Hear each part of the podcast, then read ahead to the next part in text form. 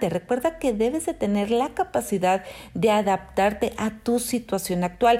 Y ojo, no te estoy hablando de que te conformes o que renuncies a, a, ese gusto que tú te quieras dar o que te vayas a limitar. Solo que puedas decidir y priorizar lo que es realmente importante.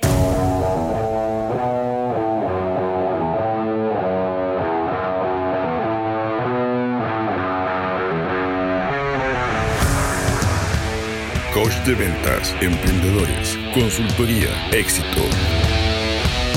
Esto es el podcast de Carla García. Piensa en grande. Hola, ¿qué tal? Soy Carla García. Bienvenido nuevamente a Piensa en grande. Y el día de hoy te quiero hablar acerca de la inteligencia financiera. Y bueno, que la inteligencia es la capacidad de resolver problemas. Y en este caso, si hablamos de inteligencia financiera, es la capacidad de resolver problemas de dinero. Y el primer paso para que incrementes tu inteligencia financiera es la correcta administración de tu dinero. Si cuando finalizas tu mes no sabes en dónde quedó tu dinero, dices, híjole, se me fue bien rápido, ¿verdad? Eh, te quedaron incluso pendientes por poder pagar, tienes que recurrir a, préstamos para poder eh, salvar eh, esos pendientes o hacerle frente a un imprevisto, significa que te falta aprender a administrarte mejor. ¿Y cómo lo puedes hacer? Yo te quiero recomendar el día de hoy una fórmula muy práctica, muy sencilla, y es la regla 50-30-20. Y va de la siguiente manera el 50% de tus ingresos deben de ir a gastos esenciales. Como esenciales entendemos la alimentación, pero ojo, aquí no entran la cena, los domingos familiares, eh, las meriendas con amigas, ahí no entra. Me refiero a la alimentación básica. Además, vestido, vivienda, servicios, salud, transporte. ¿okay? Vas a, también dividir un 30% para tus gastos personales. O cuando te quieras dar por ahí algún gusto, como eh, algo de moda, viaje, entretenimientos, eso va dentro de ese 30% y un 20% para el ahorro.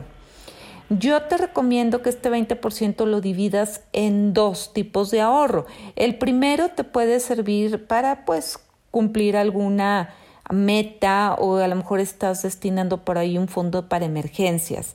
Y el otro 10% que sea algo para invertir más adelante, un fondo de inversión o, o un dinero que te sirva para si tienes alguna idea de emprender algún negocio, ese puede ser tu otro 10%. Si te fijas, esta es una manera muy sencilla de empezar a administrar tu dinero.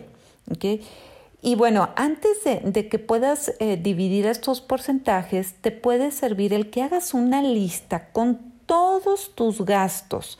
¿ok? Aquí recuerda anotar hasta lo más pequeño, esos gustos que te das en la tarde, el cafecito, este, la salida a lo mejor ahí a la tienda, el, almuerzo con las amigas, todos esos gastos. De esta manera vas a poder clasificar mejor tu dinero y si es necesario vas a poder el decidir em, eliminar algunos que no son necesarios, de manera que te pueda eh, quedar obviamente tu dinero para las necesidades esenciales, para tus gustos y, ojo, para el ahorro. Ahora, ¿para qué te va a servir el ahorro? El ahorro nos va a servir, pues, primero es una antesala para la inversión. Te va también a ayudar a minimizar riesgos, ¿verdad? Para que puedas alcanzar en un futuro eh, una libertad financiera. Puedes eh, también ahorrar para tu jubilación o, o, como te lo comenté anteriormente, que puedas ir creando un, un fondo de emergencia. ¿okay? Y bueno, te quiero también compartir algunos pasos o tips que te pueden servir para empezar a ahorrar si no lo has hecho. Lo primero que yo te recomiendo es que te quites el no puedo de tu cabeza. Esas frases que a lo mejor, este, no sé si te identifiques como es que no me queda nada para ahorrar o gano muy poco, ¿cómo voy a ahorrar si muy apenas si llego a la quincena? Recuerda que tus pensamientos te llevan a tus sentimientos, estos a tus acciones y tus acciones serán tus resultados. Así que el ahorrar, fíjate bien, no tiene que ver con cantidades altísimas de dinero, sino que es un hábito que lo importante es que lo adquieras, pero desde la mentalidad de cómo le puedo hacer. ¿Ok? O sea, quitándonos ese no puedo, sino cómo lo puedo hacer desde la abundancia, no desde la queja o desde la escasez, porque no se trata de que padezcas el ahorro este, o de que te prives de las cosas que te gusten, sino que cambies el enfoque mental eh, eh, que estás haciendo o que estás llevando ahorita. Es el primer paso. Recuerda que la riqueza te va a generar riqueza. ¿Ok? Ahora, es importante que tengas una meta o un para qué voy a ahorrar, para qué quieres ahorrar, cuál es esa meta que te puede motivar todos los días. Y aquí estoy hablando de motivar y motivar no tiene que ver con la restricción de las cosas. Por eso es, es todo lo contrario, ¿ok? Es, es, es, pensar en abundancia. Si apenas estás iniciando con esto del ahorro, puedes plantearte cosas, a lo mejor como un carro, unas vacaciones. Obviamente necesitas dinero para, para eso. Sin embargo, destina también el ahorro para, para metas más a futuro, ¿verdad? Eh, que te sirva para poder invertir o generar más dinero.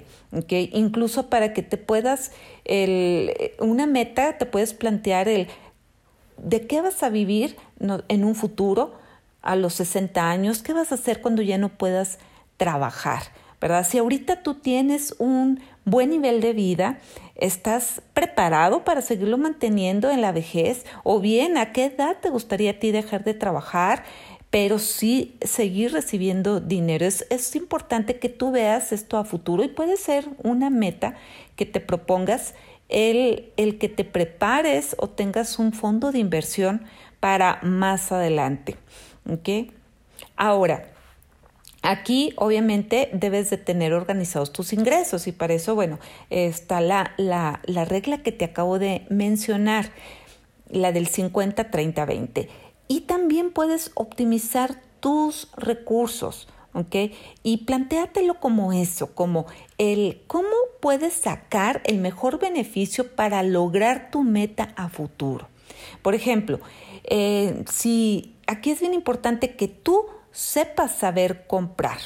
Si tienes, por ejemplo, un negocio y quieres cambiar un mobiliario y tu objetivo es también optimizar, puedes hacer a lo mejor dos o tres llamadas extras y comprar directamente al proveedor o bien pedir un descuento por comprar varias piezas. Ojo, no se trata de que tengas miedo a gastar, sino que puedas comprar lo mejor pero sin desperdiciar el dinero. En tu casa también hay varias maneras en donde lo puedes hacer. Por ejemplo, en mi caso, a nosotros nos gusta mucho acudir al cine, bueno, anteriormente que, que, que se podía acudir y Puedes eh, utilizar las tarjetas que algunas empresas te ofrecen en donde puedes acumular entradas eh, gratis con descuento a medida que la estés utilizando o puedes entrar con un costo preferencial.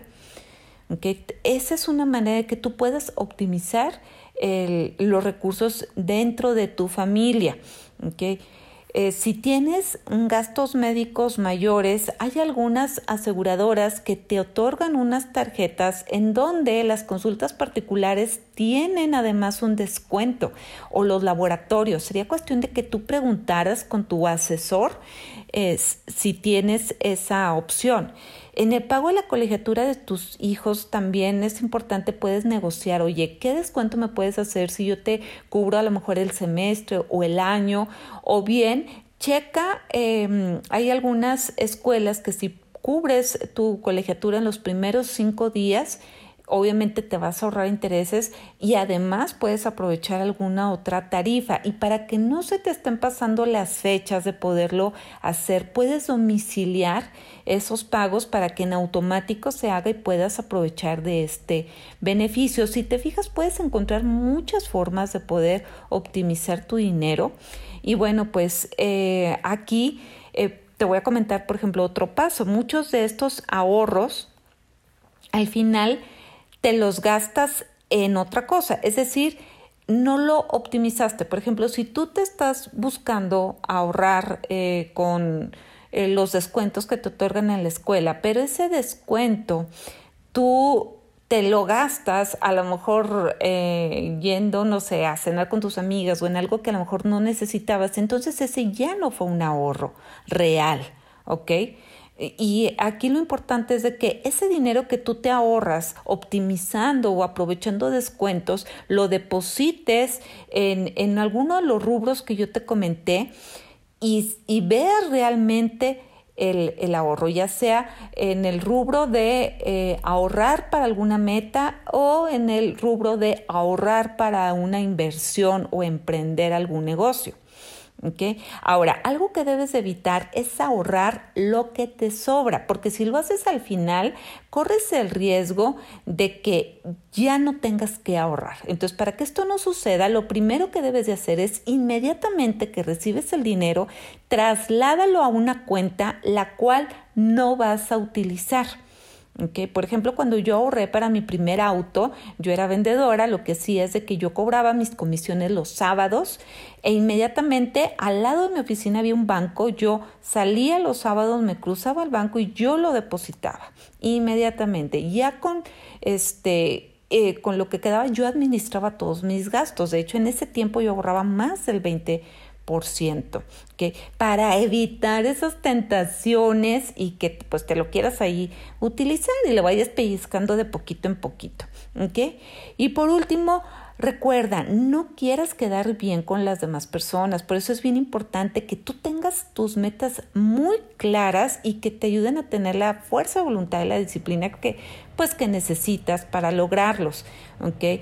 Puedes, em, debes de saber tomar decisiones inteligentes entre lo que necesitas y lo que no. Muchas veces por querer eh, tener lo que los demás tienen en el momento o a lo mejor este comprarte eh, no sé, eh, la bolsa que traen las amigas, vas gastando, vas pellizcando y, y dices, bueno, que al cabo es poquito, luego lo repongo y de ese poco en poco ya no ahorras para lo que sí es verdaderamente importante. Recuerda que debes de tener la capacidad de adaptarte a tu situación actual. Y ojo, no te estoy hablando de que te conformes o que renuncies a, a, ese gusto que tú te quieras dar o que te vayas a limitar. Solo que puedas decidir y priorizar lo que es realmente importante el día de hoy. Y recuerda, no importa con qué cantidad inicies, lo que importa es que lo hagas hoy mismo y que lo hagas con acciones. Por ejemplo, eh, si no tienes una cuenta destinada para el ahorro, en lo que llega el fin de mes, puedes empezar a dar pasos y sacar, sacar tu sacar tu cuenta, empezar a hacer trámites que tú necesites para irte acercando cada vez más a tu meta. Y bueno, el, día de hoy, para ti que me estás escuchando, tengo un, un, detalle, un regalo especial. Em, te voy a invitar a que vayas a mi página, a soycarlagarcia.com y em, ahí te va a indicar en dónde tú puedas descargar un formato, un material descargable para que puedas ahí anotar mejor y contabilizar tus ingresos, tus egresos y, y puedas eh, distribuir mejor lo que son tus gastos. Ese es un material que yo te estoy otorgando para que lo puedas estar utilizando. Muy bien, pues eh, empieza a ahorrar hoy mismo. Recuerda que todos podemos ahorrar, no importa la cantidad con la que comiences, lo importante es que comiences el día de hoy. Soy Carla García.